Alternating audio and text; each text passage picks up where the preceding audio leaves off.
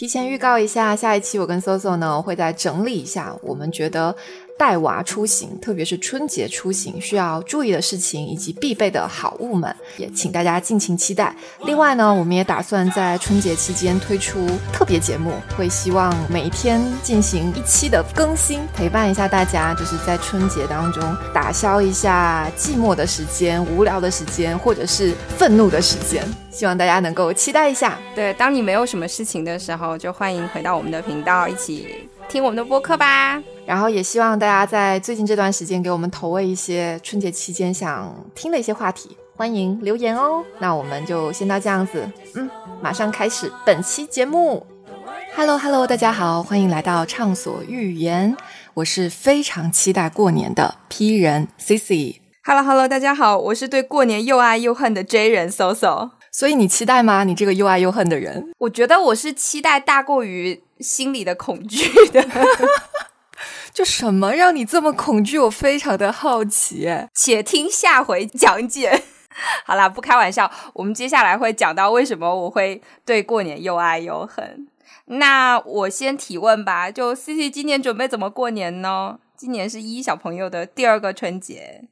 对，上一个春节是因为依依小朋友还小嘛，他当时就三个月左右，然后再加上我们当时刚搬新家，所以就邀请了爸爸妈妈，然后我公公婆婆都到深圳来过年，然后过了一个就是很安静的年，就深圳一到春节真的没有什么人。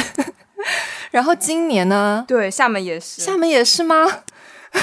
然后今啊，就这种移民城市都是这样的。OK，然后像今年的话呢，我就是要回厦门过年。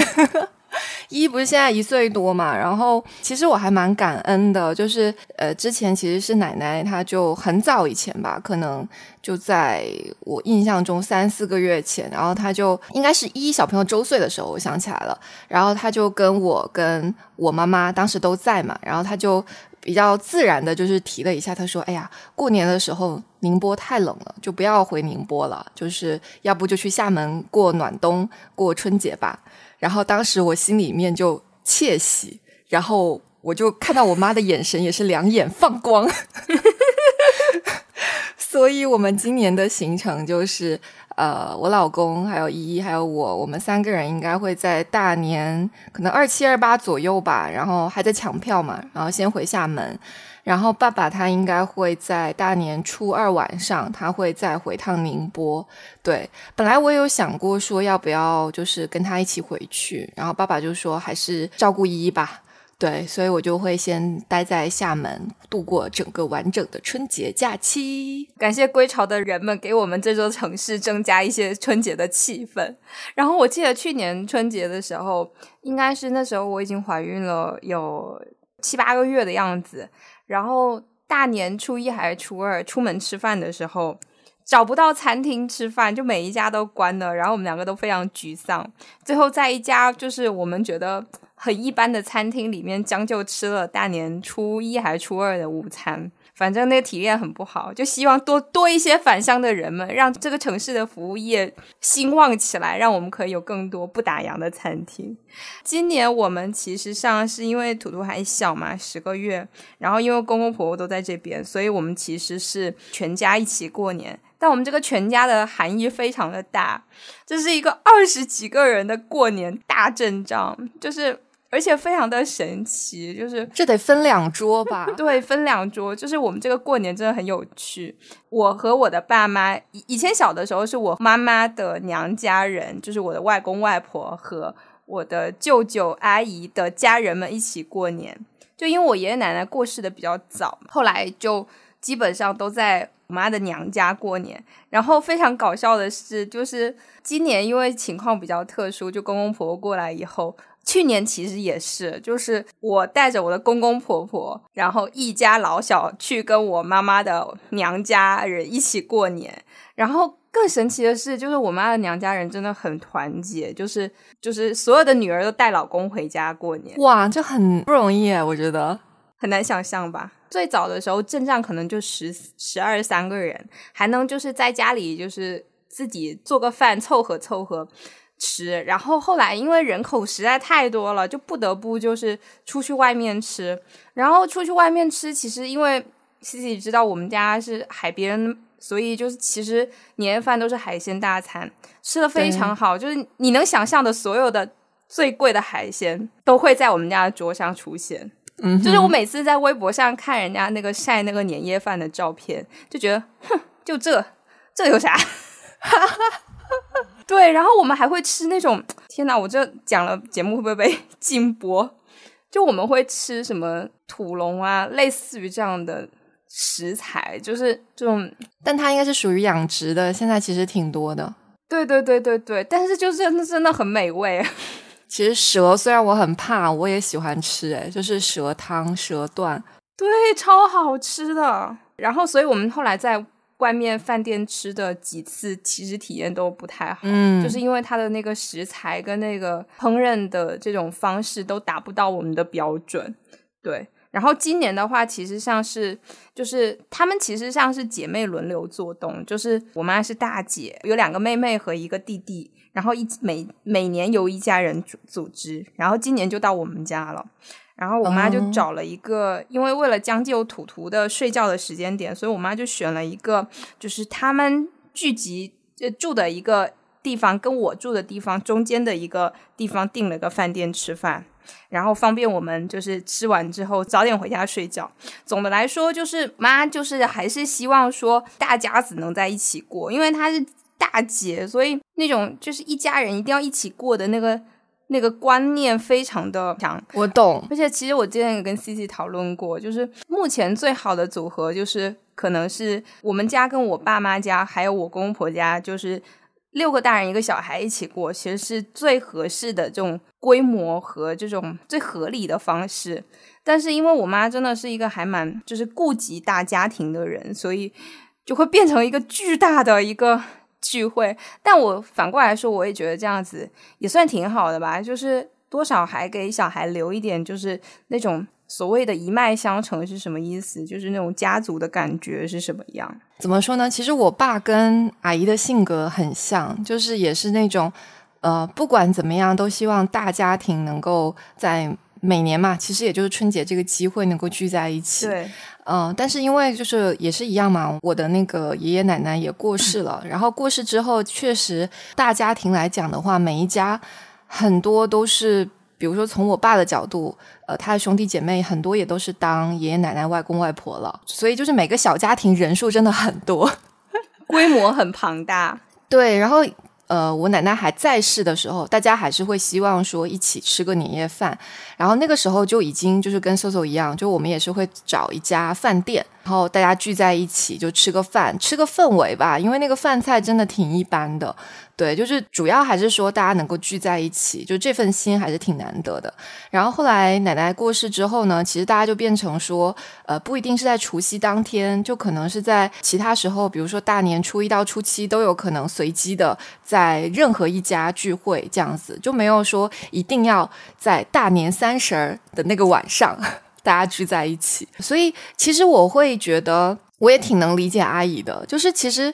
我在我小时候的记忆，我就会觉得很期待过年。有一点就是这个，就是能见到很多很久没见到的，比如说哥哥姐姐啊，然后或者是呃，就是我的。伯父伯母啊，然后叔叔婶婶啊，就是真的是要很久才会见一次。然后春节就是一个很好的机会，就是大家互相之间就是能够，虽然很久没见，但是再见面还是有那种亲情的牵绊在，我会觉得还挺好的。对，所以我妈后来就说服我嘛，就是其实就是我觉得从体感上来说，就是换位成我公公婆婆的角度来说，其实。那个感觉也会蛮奇怪的，就是你不只是去儿媳妇家过年，你还是跟儿媳妇家的娘家的一大家子过年，就那个感觉还是蛮奇怪的。我妈后来就跟我说，她说，嗯，因为外公外婆还在嘛，就是从辈分来说他们是长辈嘛，那以长辈为尊，围绕在长辈的周围。我最后是被这一点说服的，不然其实我真的觉得，我就跟我妈说，我说你想想我公公婆婆，就是有一种就是被人家。寄人篱下、拖家带口去吃年夜饭的感觉，其实也挺不好的。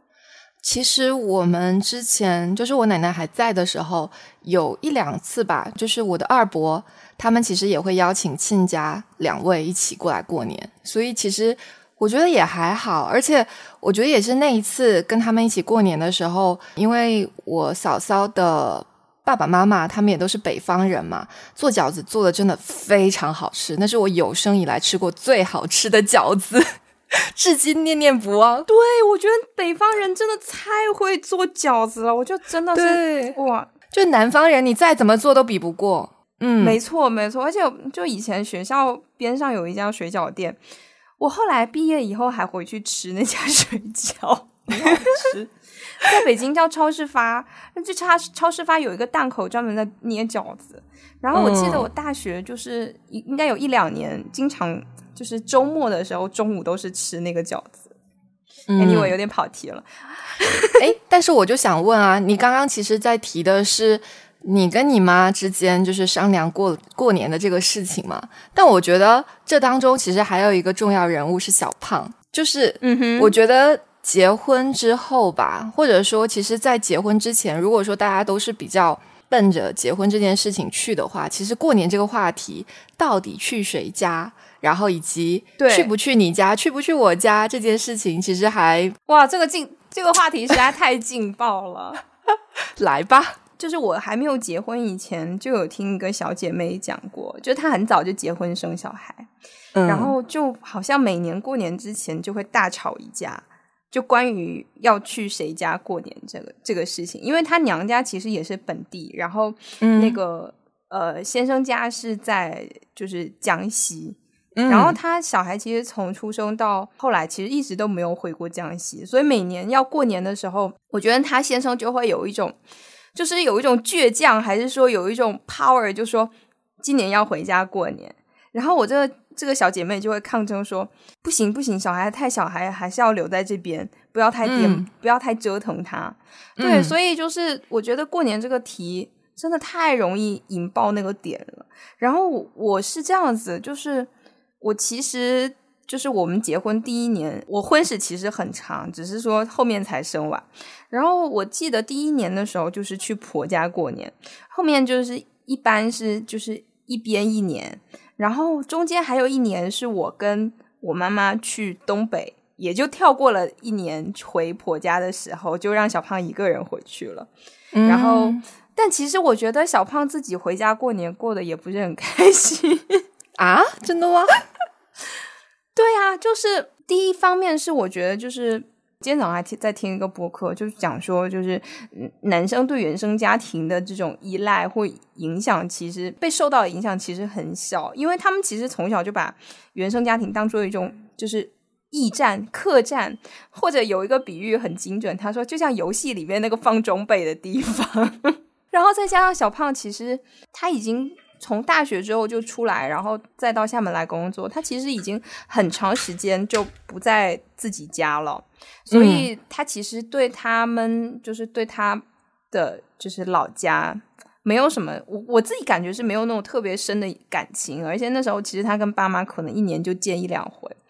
然后他说前三天的时候还好，他说第三天之后就是哇，整个人不行了，每天要跟我发无数的信息，就包括说什么菜很辣。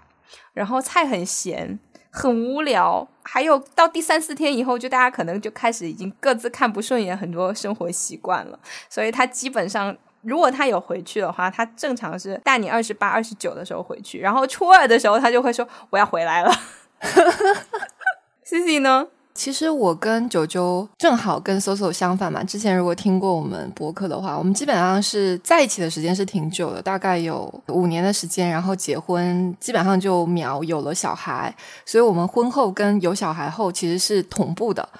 然后对我来说的话，其实结婚就是结婚之前交往的那五年，我就记得就是九九第一次见我父母就是一个春节的假期，然后当时应该是我们刚在一起。应该不到一年吧，可能就半年，然后就正好遇到了春节，然后当时我就，反正我爸妈就说可以邀请他，看他要不要来。其实他们也没有说抱很大的期望，只是说觉得礼貌上心态很开放，就是意思一下，就觉得说礼貌上还是应该邀请他，看有没有空过来，就是呃家里玩一下，然后顺便可以见个面。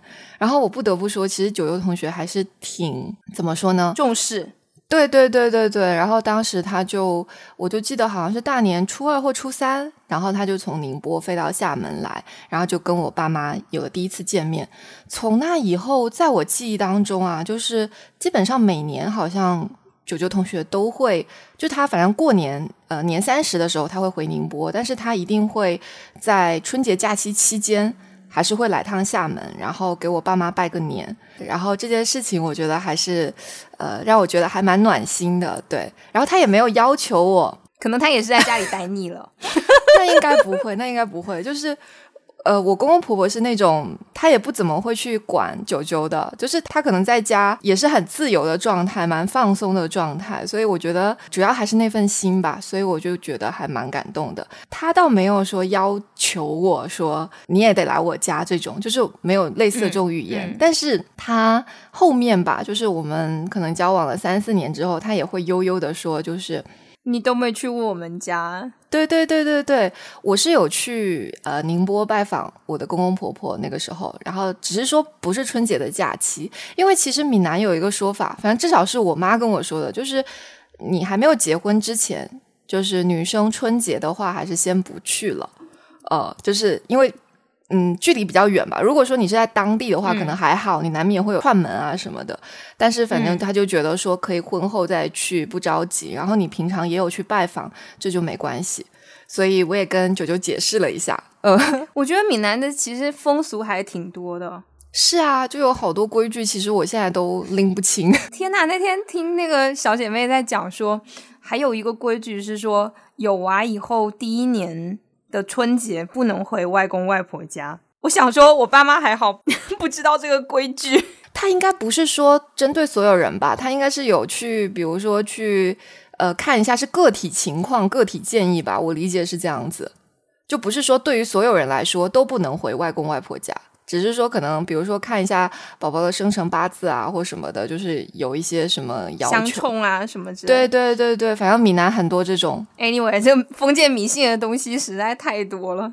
对，然后所以我。过年回家大概是这样子，但我觉得我这边有一个点，就是因为我之前跟其他的朋友有聊过，就他们其实会说，比如说就在结婚之前，跟自己的男朋友可能聊到这种什么过年去谁家啊，或者是说呃什么的话题，其实这个话题我觉得可以聊，特别在婚前。是可以。对。感觉一下两个人的就是价值观合不合适，sense 一样不一样。对对对，然后我有遇到那种小姐妹跟我说，她当时也是，就是其实一开始也是一时兴起，就想说问一下自己男朋友说，哎呀，那以后过年怎么过呢？就是你看我也是独生子女，然后你也是独生子，那我们以后过年是不是两家一起过啊，或怎么样？其实我觉得我的小姐妹这么问，其实是一种很温和的问法了，就大家一起过嘛，也没有说一定要去我家。但是她的男朋友当时就说，哦，应该是她的前男友了，其实。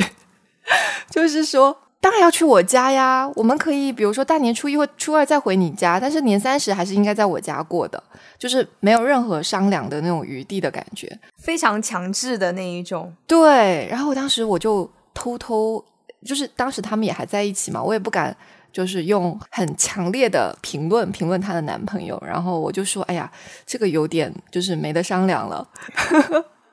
然后事实证明，后来她就觉得。因为这件事情引发了很多觉得大家三观上不是很 match 的地方，嗯，对，所以我觉得也也算是排掉渣男的一种方式。对对对对对，没有讲究说大家一定要怎么样，只是说希望这个比较容易有争议的话题，大家能够有一个商量的情况，而且最好是大家都能够互相体谅，我觉得这样是最好的。我们这一代人都是独生子女嘛，所以其实以以以前的可能小孩比较多，还有一种就是你嫁过去的那种感觉。但其实到我们这一代人的时候，江浙有个说法叫两头婚嘛。就是其实上不存在嫁娶的关系，只是说两个小朋友结合在一起。然后其实到过年的时候，比如说有一种是去婆家，然后还有一种是去娘家。哦，讲到这个去娘家，我昨天看到一个段子很好笑，就是他讲说，就是他说如果你在过年的这几天在村口看到了一些就是形色诡异的男子，然后看到你就嘿嘿冲你笑的那种，一般就是跟着老婆回家过年的女婿。这个画面感好强烈。然后一般就是穿着拖鞋，然后有点邋遢的样子，然后在村口里面踱步。对对对对对对，还手背在后面，然后呃，在在村口踱步的，一般都是女婿。然后还有一种就是那种先去婆家后去娘家，这种其实一般来说比较多存在是那种呃距离不太远。我有朋友就是嗯年夜饭分两顿吃，就先先在一家吃，吃完之后再去另外一家。对，这其实也是一种办法嘛，对吧？对，其实我有时候还挺羡慕你跟老公两个人呃都是一个地方的。那其实就很方便嘛，就比如说我中午就可以大年三十中中午就可以先在一家吃晚饭，然后晚上再在另外一家吃晚饭。其实这样子就是对于双方老人来讲，还有作为子女来讲，都会觉得两边都能照顾到。对对对对，这是我觉得最好的一种方式。但是确实就是，嗯，像包括我跟 Soso，我们两个人都属于，其实我们跟老公都不是一个地方的。然后就会存在说有一个奔波的问题，我觉得可能等到明年一大一点的话，我们还是会考虑，就是两边都会跑一下，先去一家，再去另外一家。对对对对对，这样子可能是就是双方过年的时候，我觉得都希望两边父母都能够呃有这种热热闹闹的感觉嘛，然后他们肯定也都希望能够见到小朋友。对，我觉得过年的时候就是真的是。就是那种团圆的意味很明确。就我有一年就是跟小胖回他老家过年，然后视频的时候看到我妈、我爸妈的时候，就觉得他们眼里有一份失落。虽然说他还是跟我妈他们的就是娘家人一起很热闹的在过年，但是我能感觉到，就是因为我不在身边的那种小小的失落，还是能感觉到的。所以其实还有一种办法，就是各回各家，各找各妈。其实这样挺好的，我记得 Papi 酱也是这样子。对，我觉得这样也挺好的，而且就是现在其实，但现在可能有娃之后，那娃跟谁走？还是要跟妈妈走？抽签，在那几天，就是大家各回各家，其实也没有什么不好的。就是现在所谓真的嫁娶的观念很很淡了，已经。就你虽然就是跟某一个人结婚了，但是其实你还是一个相对独立的一个个体。对，讲到这个娃跟谁家回家过年的事情，然后我突然间想到一个我觉得还蛮心酸的故事。就我有一个很好的朋友，今年二胎嘛，然后他其实是跟自己的公公婆婆可能有一些小小的嫌隙，而且他更心酸的是，他其实没有告诉自己的爸妈说他跟公公婆婆有嫌隙。然后他们 suppose 其实是年夜饭要回公公婆婆家的，然后我那天就问他说：“那你？”过年要怎么过？他就说应该是爸爸带着宝宝回爷爷奶奶家去吃饭，然后他一个人在家。我当时听了，整个人就眼泪就要流下来了。而且他还在孕中哎，对我说你大着肚子，他才应该差不多六七个月。然后我说你你大着肚子一个人在家吃饭，然后又不能让爸妈知道说你其实年夜饭没有地方去，只能自己一个人在家。我当时就整个蹭的火就上来了，我说：“我说爸爸，这时候怎么样都不能选择，嗯，抛下你啊，对不对？就是哪怕说，就是比如说你在家吃一顿，跟你和宝宝一起吃一顿，然后他再去爸妈家就是溜达一下，我觉得这样也 OK 啦。是啊，我觉得如果是我的话，我会觉得要不就先自己小家庭过一下，然后分别去两方父母家稍微走动一下。”就毕竟自己也是大肚子期间嘛，我觉得这个也是合理的，可以被理解的嘛。就是回婆家过年的时候，真的就即使是再好的公公婆婆，其实你去他们家的时候，你毕竟是有一种客人的那种感觉。所以我记得我当时回公公婆婆家的时候，第一是的感受就是不敢早上睡太晚起来，然后起床之后就会认真叠一下被子。我在家是不叠被子。然后还有，比如说吃完年夜饭之后，你要不要帮忙？我记得其实我一般都会就是主动说一下啊，或者说主动就开始收拾了。但是我婆婆一般就会说：“哎呀，放着不动啊，我来就可以了之类的。”然后我就会默默的就真的不动了。我也是，我婆婆就说：“趁着我还干得动，我来干；等到我干不动的时候，你再来。”对对对，是的，就是确实。就毕竟不是在自己家嘛，就肯定没有那么随意，就还是多多少少会觉得，诶，是不是应该注意一下？呃，这个几点起床，然后呃，穿戴是不是整洁？然后如果是说回自己爸爸妈妈家的话，其实就呃，基本上就很随意。对对对对对，而且还有一个就是，我觉得像比如说像是我们这种就是婆家在外地的，就如果过春节的时候回去，就是婆家过年的时候。就会遇到一个情况，我不知道你有没有哦，你还没有回去过过年。过年的时候就会有各种亲戚，然后他们会聚在一起讲方言，然后这时候就很尴尬了，就是。你完全插不上话，然后你只有你老公和你公公婆婆相对你熟悉的人，然后你只能在那呆呆的坐着，然后又不能一直玩手机看电视。但我觉得这个也蛮常见的，因为你想，九九同学是宁波人，然后我虽然春节没回去啊，但是还是有回去好几次的，就是呃在日常的时候，然后他们讲的是宁波话，然后我们是厦门人嘛，我们讲的是闽南话，就两个都是那种非常。就是 很难懂的南方方言，宁波话应该是 top one 难懂方言，top one 可能是温州，但是反正宁波也差不多。对，然后九九对于自己方言的评价就是说，感觉每一句话都像在骂人。但是有一点我没有遇到你的情况，是因为九九同学他本身他的方言水平也很一般。其实他跟长辈讲话的时候，其实还是会以普通话多一点，夹杂一些方言，所以我大概还是听得懂的。但是也会出现说，比如说家里长辈他们沟通交流，就会出现都是方言的情况，然后这个时候我就会选择默默吃菜。对，但我觉得小胖还好，他有一点就是他会照顾我，就是让我就比如说别人跟我说方言的时候，他就会用普通话回给人家，尽量让我听懂。就是反正但凡涉及到问你的问题啊，或者跟你相关的，还是会尊重你，就是让你听懂的情况下去回复。而且别人跟我说方言，我即使听懂了，我也会假装听不懂。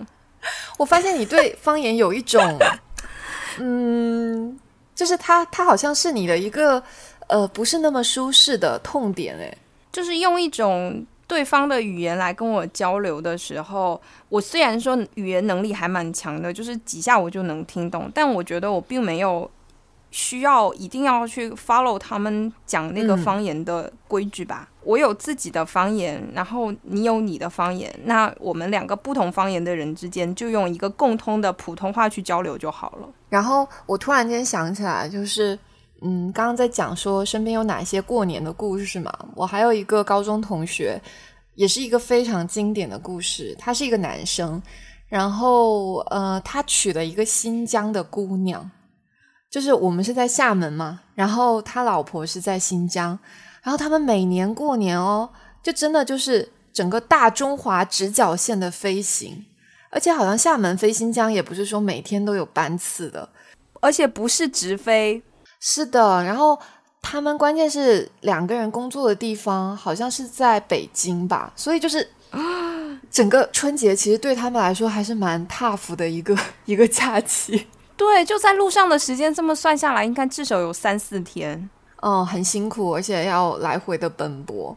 但是就是可能中国人嘛，还是很讲究过年，就是到底有没有到家这件事情，所以也确实是挺不容易。但我很好奇，就是那个新疆的过年，哎，这个我下次可以跟他聊聊看，他倒没有跟我讲更多。但是因为他老婆其实是汉族人哦，就他只是家是在，就应该是当年父母去援疆的啊，懂了懂了。然后家在新疆，但是他并不是少数习惯在那。嗯，但我觉得就是各地方的习俗真的很不一样。像我公公婆婆家就是有一个习俗，真的让我有点 confused 和难以接受。你知道吗？他们是大年初一要上坟的哦。就是要祭拜祖先吗？还是对，而且是就是他们那边还有一些土葬。你想，就是大年初一正常你就穿的漂漂亮亮的新衣服，然后大年初一的早上就说走，我们去上坟，然后要去什么各种就是荒山野岭，对不对？对，要去荒山野岭。而且我跟你说，他们那边很可怕，就是坟地跟邻家就是没有区隔的很开。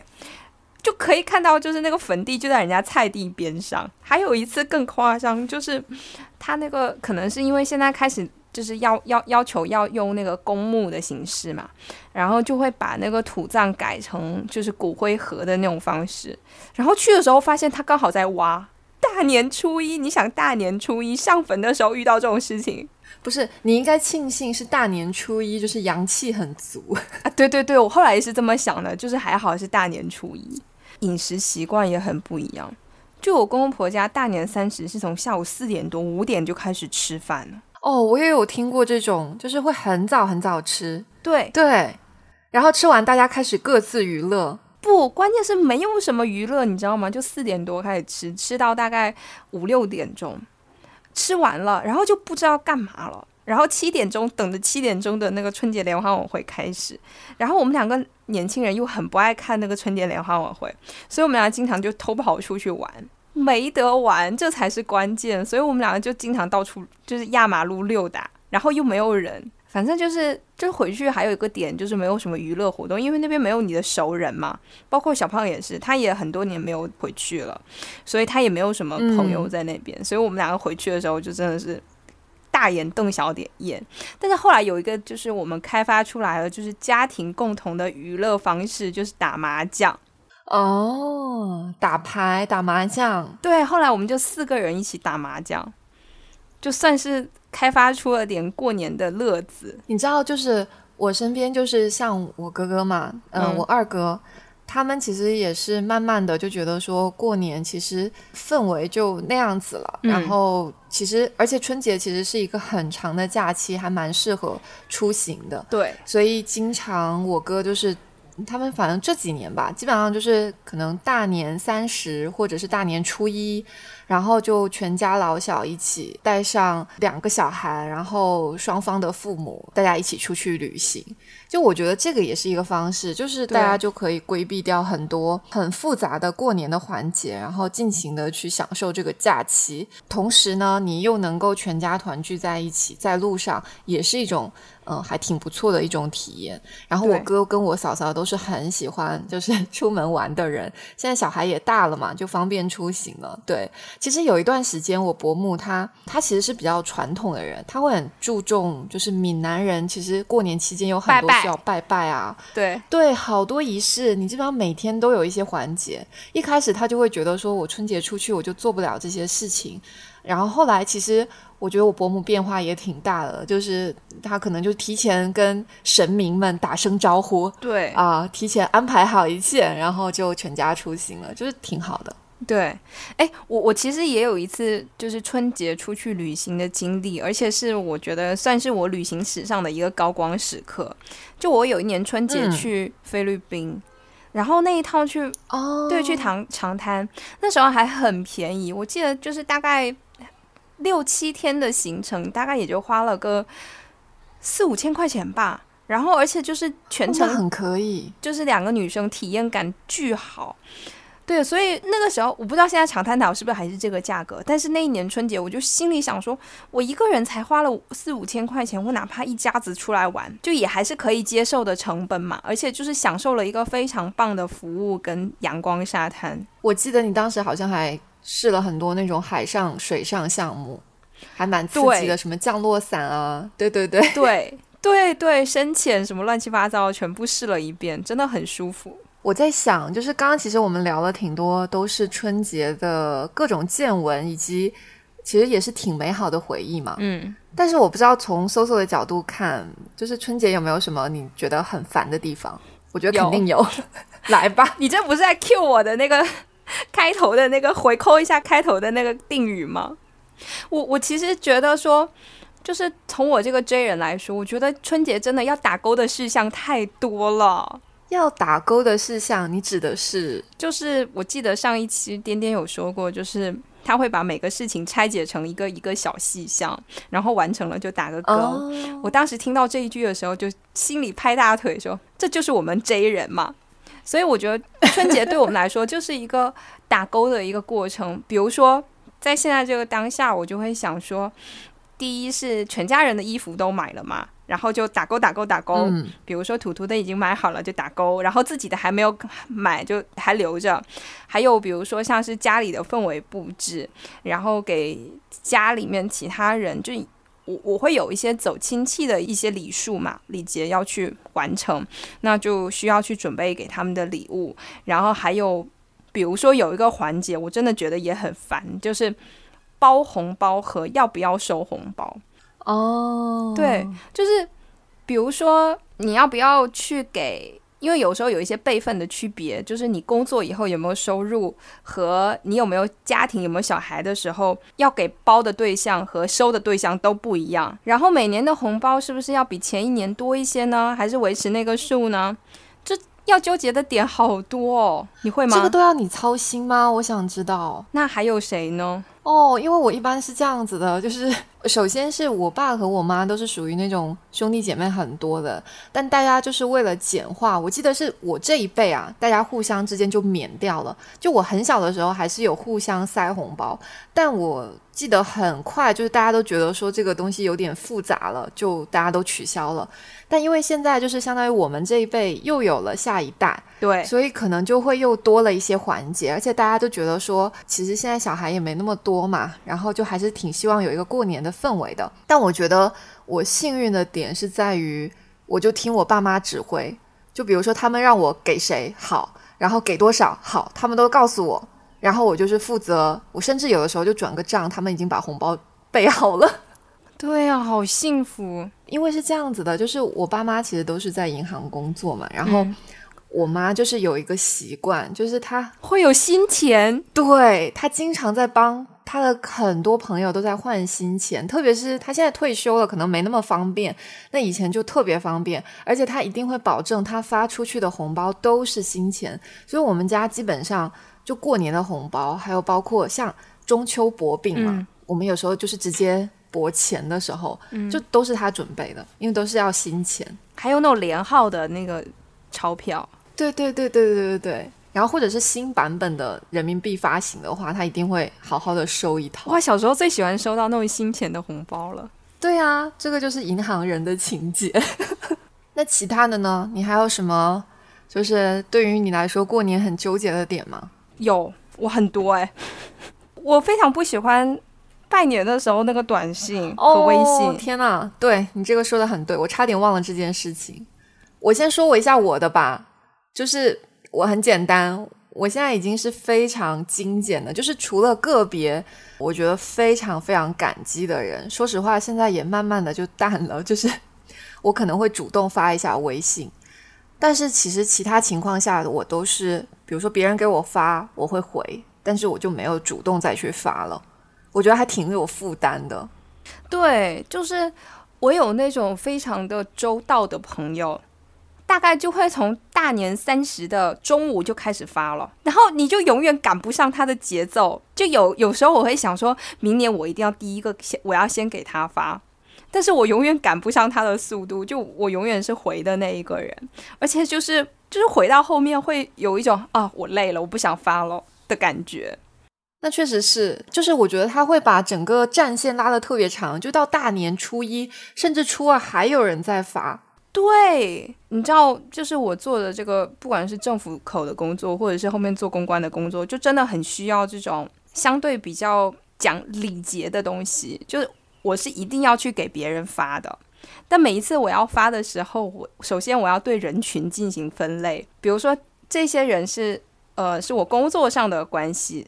然后有一些人是我的朋友，还有一些人是我的同学。然后我首先要对这个人进行，我每年在发短信的时候都想说，我为什么没有给这个人做一个微信标签？然后导致我每年就是在发发微信的时候，我大概都要花我耗我半天的时间，totally 在做这个事情。这大概是我就是过年最讨厌的事情排行榜 number one。OK，我觉得你今年要不就分个组吧。对。我跟你讲，我我今年的想法就是，我就想像 C C 那样，我就只回不发了，我就要做一个没有礼貌的人。就我觉得发的人实在太多了，大家也不会记得谁发谁没发，你说是不是？只有像对我也是这样想的，但但只有就是下一次人家再发的时候就会发现，而且有一些就是很贴心的人，他发的拜年短信是带名字的，哇，那个就压力很大了。那种我是一定会认真回的，就说实话，就是如果是群发的话，我可能就回个新年快乐什么的表情，你知道吗？我也是会分级的。对，唉，这个这个是我的那个就是过年最讨厌的事情，top one 没有之一。然后还有一个是，就我觉得过年的时候会吃很多冰箱的剩菜，这个也是我非常讨厌的事情啊。就是准备的太多，就要一次一次的吃。对，过年那几天可能就是买东西也不是很方便，所以就会家里面会备很多菜，而且就是过年前后大家会送送很多东西，所以整个冰箱塞得满满的。就我觉得爸妈家就是有两个大冰箱哦，就是都是那种双开门的冰箱。哇，每年过年的时候，你就觉得那个冰箱好像都要塞不下了，这哪来这么多？就一方面是海鲜，然后又有各种肉类，然后你又要买蔬菜，就整个冰箱就反反复复，你都一直在吃，就是冰箱里面囤的东西。对，但还是好吃的啦，说实话，这个是我开心的点。然后还有就是，然后你呢？你有什么讨厌的事情？我觉得其实一开始我会觉得。好像过年都是很开心的，但是刚刚 Soso 提到的那两点我也很烦。我要补充有一点，就关于发短信这件事情，我自己的其实已经非常简单哦，但是我每年有一件事情特别累，什么？就是我要帮我爸妈编辑他们的拜年短信。怎么这么好笑？我妈是会，对我刚刚就想说。我妈她其实是会很认真看别人给她发的拜年短信的，她会挑选出来大概，比如说三四条，她觉得还不错的发给我，然后让我要求我对着他们做一下加工，形成她自己特有的就是拜年短信。然后他发完之后，他就会说：“哎，你爸也还没发，赶紧帮你爸也再编辑一下。”所以就是你看，我已经很简单、很精简了，但是还是逃不过这一关。我突然间想起来。你爸妈让你自己去你自己婚礼上致辞这个事情，对啊，一脉相承。就我们家一直都是这样子。你妈可能觉得是你是你们家最有文化的一个人，那好像确实也是事实。我后来就在想说，可能这也是一种就是育儿的方法，你知道吗？就是整天都把自己的小孩推出去。我觉得我以后估计也会这样子吧，就两手一摊，然后跟依依说：“哦，妈妈都不会，你来吧。”哦，这是一个好办法，我们要记在小笔记上，互相共勉，一定不要就是越俎代庖，帮娃做太多事。对的。然后其实正好聊到这个事情，我觉得今年因为是第一次我要带小孩子，就是回老家过年嘛，我其实有听过或者说有看过很多，就是那种挺烦的过年期间对小孩子做的事情。对，就是引出一个话题，就在于说。最烦亲戚对小孩做什么事？我不知道，搜索现在可以想象一下吗？我可以想象太多了，就是比如说，我自己很讨厌的就是比较。哎呀，人家谁谁谁都已经可以走了，哎呀，谁谁谁都可以讲话了，就是那种比较这个事情，真的是在我的那个字典里面一听到就会响警报的那一种。哦，我也觉得，就是而且小时候的记忆又回来了，你说是不是？对，就一到春节。然后所有长辈在的时候，就是你表演节目的时候到了。对，还有就是那种就是 Q 小孩一定要喊人来叫什么叔叔伯伯，叫什么阿姨，叫什么奶奶之类的，然后那小朋友就会被各种凝视，嗯，就其实压根都不认识。对，然后这小朋友就会被各种凝视，因为大人又比小孩长得高嘛，就是那种，就是我能想象，就小时候自己，就是被那种很高的目光这样子投射下来，然后逼着自己喊人啊，那个也是我童年的阴影之一。说实话，虽然我爸妈已经不算是那种很 push 的人，因为他们本身也比较内向嘛，但是基本的礼数他们还是会觉得要做到。但我小时候真的是一个非常非常静、非常非常内向的小孩。就喊出，比如说叔叔、伯伯、舅舅，就是那两个声音，就像蚊子在叫一样，就。对，所以我觉得我有小孩，我一定不会逼迫。我现在都想抱抱小时候的我。对，我觉得我有小孩，我一定不会逼他做这件事情。我觉得可以告诉他，就比如说应该叫什么，但是你就说一次就好了。他要叫就叫，然后有点害羞，扭了个头，我觉得也就这样子了，也不要强求。而且我可能会在现场就是帮他解释说啊，谁谁谁可能有一点还不是很熟悉，但是他想表达说叔叔好哦，是的，就需要这个时候是需要我们站出来的，不能又把小孩推出去。对对对，影射一下我爸妈。对，然后还有一个就是，比如说会那个推搡塞红包，你小时候有经过这个环节吗？有的，有的，就是一定要推个半天，对，然后最后还是收下了。对，我觉得到我小孩的时候，我一定会大大方方收下，我就不会经过那个推的过程。对，其实我们家是这样子，就是已经有很长一段时间就没有给红包这个习惯嘛。后来是我的二哥，就是我的堂哥，他工作之后呢，他就自己开创了一个习俗，就是会给还在念书。嗯，还没有工作的弟弟妹妹发红包，嗯，所以每年都会期待着我哥的那个红包。虽然说，就是其实就是一点心意嘛，然后也会很大方的，就是啊，谢谢哥哥，然后就开心的收下了。到后面就是，比如说我姐工作啦，然后我工作啦，我们就会给我们的弟弟再接着发红包。对，然后现在我弟也工作了，所以应该就变成我弟要给我们的小孩发红包吧？我不知道，就 Q 一下我弟。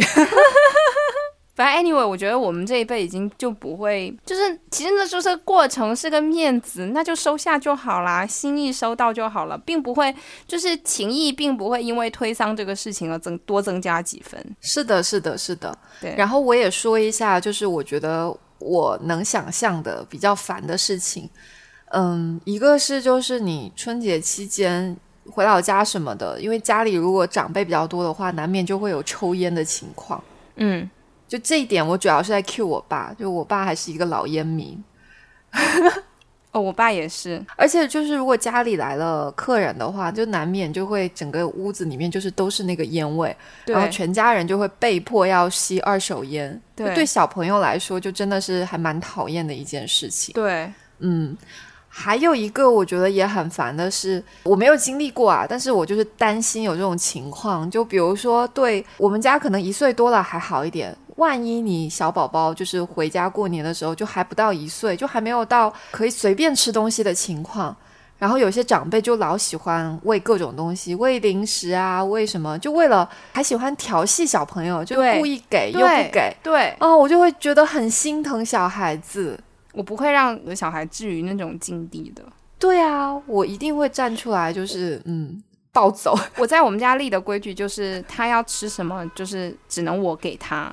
外面的场合就是他要吃什么都是我控制的，就其他人不能随便给。对啊，我觉得是因为我们是要起到一个主要照顾者的把关的这样的一个责任嘛，就是。嗯，还是希望就是大家能够去尊重，就是每个小孩他可能在不同的发展阶段，所以就真的不要随意的，就是说，呃，对别人家的小孩要做这做那的，就还挺容易引发反感的。对，而且其实小朋友现在其实是一个安全感形成很重要的时期，就不管你是乱投喂他食物，或者是以一种绝对的力量。带来的那种权力上的不平等，而带来的这种优越感，就是 anyway，就是那种让小朋友增加，就比如说强行抱他。会增加他很多不安全感，就是这些事情真的是的，爸妈一定要站出来狠狠的 say no。就是对于大人来讲，他可能就是想要享受一下，就是那一下抱一个小孩的那种感觉，对，就是对他来说可能就是一件很微不足道或者很不起眼的小事情，可是，在小朋友的心里面，这可能就是一个安全感的缺失的一个引发点，对。你就莫名其妙要被抱走，然后还要被，就是即使我哭了也没有用，就是那种感觉。其实大家换位思考一下，我觉得确实是应该有义务保护我们的小孩，避免这种情况的。反正我我觉得我是绝对不会留情的。对我也是，我也是。好呀，好呀，我觉得今天跟 Soso 非常开心的回顾了一下我们对春节的一些小记忆点，然后以及。呃，可能各种事情吧，可能在育儿这条道路上，如果遇上了春节这个会引发事件的时期，大家可能要做好的一些准备跟心理预期。嗯，好呀，好呀。那就希望大家在选择不管是回婆家过年，或者是回娘家过年这个事情上，都能轻松自如的应对，也能通过我们这期节目获得一些小小的心灵上的安慰，发现哦，原来每个人都面临着不是很顺当的抉择和不是很舒服的选择吧。嗯，反正人生之路大概就是中庸之路吧。对，那我们就下期见。好，大家下期见，拜拜。拜。